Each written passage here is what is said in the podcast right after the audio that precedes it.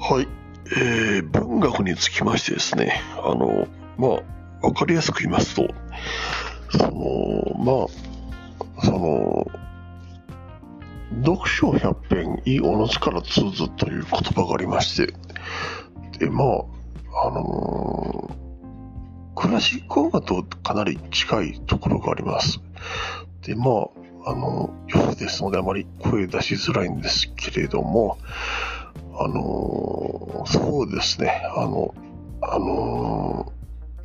ー、まあ、一応、アメブロにちょっと、あのー、わかるところって言ったら変なんですけれども、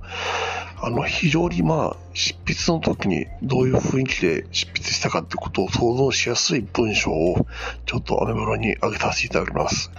まあ、レパートリーっていうのはまあ、それこそ、まあ、全部覚えてますので、その、やはり、あの、ゲーテとか、まあ、ファーストの、そのゲーテ自身が、やはり、そのまま直接出てる文章になりまして、で、まあ、非常にまあ、簡単に言うと情熱です。あの、パッションと言いますか、情熱。あの、やはり、これはもう音楽になりますので、まあ、あの夜ですので、あの、小さな声で話しますけれども、ちょっとアメブロを使わせてもらいまして、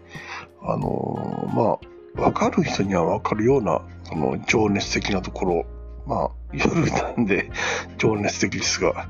まあ、ちょっと、あの、アメブロを見ていただいたら、あの、情熱的なレパートリーのところはわかるかなと思います。全部がね、あの、情熱なところとは限りません。一応まあ、ピックアップして、あの、情熱的なところはまあ、わかりやすく、わかる人であれば、まあ、わかるように、まあ、あのー、執筆、執筆じゃない、あの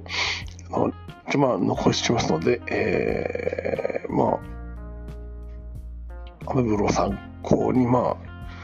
見ていただいたらいいかなと思います。では、失礼します。